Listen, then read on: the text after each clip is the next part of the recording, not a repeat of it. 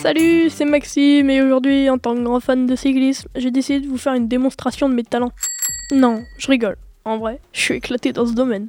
Par contre, je peux vous raconter en plus en détail la carrière d'un coureur italien du nom de Elia Viviani. Mais d'abord, revenons ensemble sur la course locale auquel il a participé. Elle a eu lieu cette année et porte le nom de Cholet-Pédaloire, se déroulant, comme vous avez pu le deviner, dans la ville de Cholet.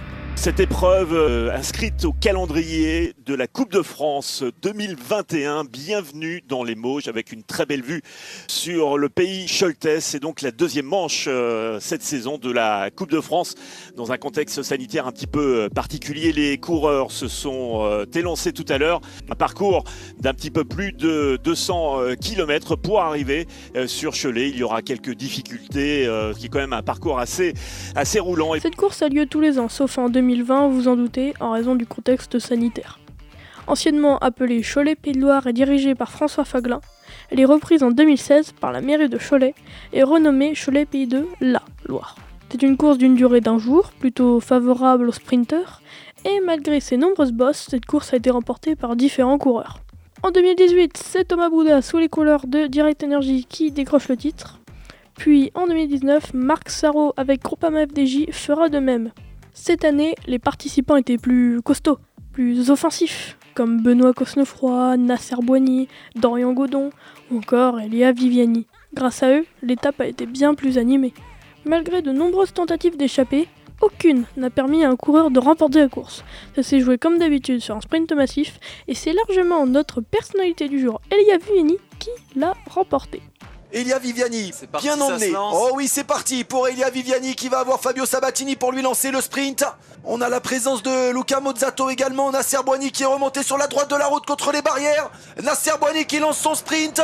Nasser Boigny pour aller chercher peut-être la victoire. Elia Viviani qui est là également. Nasser Boigny contre la barrière, oh, ça touche. Et c'est Elia Viviani qui passe. Elia Viviani qui va aller s'imposer. La première victoire de l'Italien avec la Cofidis Solution Crédit, mais que ce fut houleux dans ce sprint, avec Nasser Boani notamment. Elia Viviani s'impose pour la première fois avec l'équipe Cofidis Solution Crédit. Ce n'est pas le seul titre de Viviani en 2021. Au total, on compte 7 étapes remportées en Europe, comme l'Euro Side Classic de Hambourg ou Cadel Evans Great Ocean Road Race. Notre coureur italien a de bien plus prestigieuses victoires à son actif comme en 2019 lorsqu'il est sacré champion d'Europe à Alkmaar aux Pays-Bas, ou encore en 2018 il est nommé champion d'Italie après avoir gagné 4 étapes sur le Tour d'Italie. Il obtient d'ailleurs le fameux maillot violet du meilleur sprinter.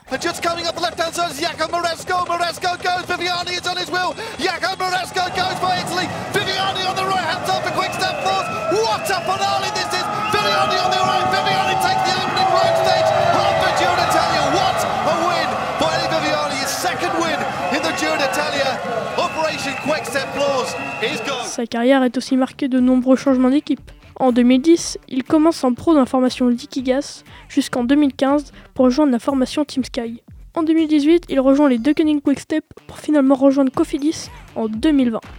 En 2022, un peu comme pour relancer sa carrière, il rejoindra ses anciens coéquipiers de Ineos Grenadier, anciennement la Team Sky.